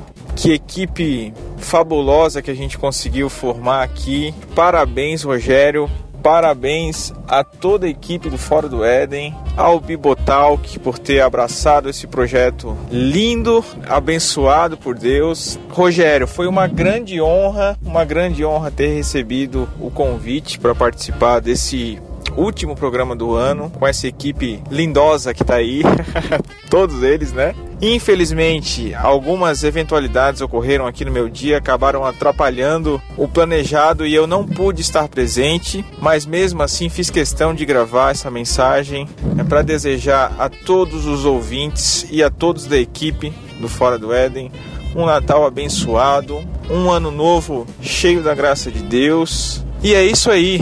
A ortodoxia está em Roma, meus amigos. Um abraço, até mais. Outro que também mandou o áudio é o Cacau, lá de Hortolândia, pastor querido, que, poxa, tá com a gente desde o primeiro programa. É um dos que mais participou aqui no Fora do Éden, poxa, nos ajudou bastante com essa. Não só as opiniões, não só os comentários e os fechamentos de blocos. Você pode perceber, tem vários blocos que o Cacau fecha, assim. Ele dá a última palavra porque ele consegue dar aquela arrematada no fim. Mas também essa visão mais pastoral, nos ajudando a entender e a nos aproximar de Deus no meio das notícias. Fala, Cacau. Olá, amigos ouvintes do Fora do Éden. Quero mandar votos de feliz ano novo para todos. Estamos aí no fim de 2016, o ano de surgimento desse espaço aqui tão bacana que é o Fora do Éden.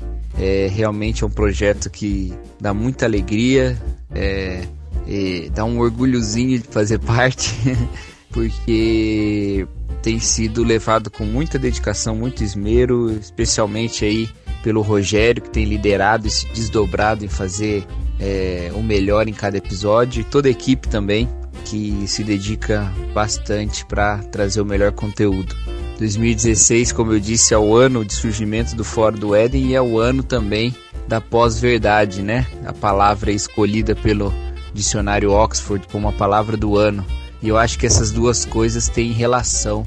Fora do Éden, ele surge como uma ideia de um enfrentamento ou encarar com sinceridade os fatos e tentando relacioná-los de maneira honesta com a nossa fé. E a pós-verdade é o contrário, né? Ela é desconsideração pelos fatos para se apegar às crenças pessoais.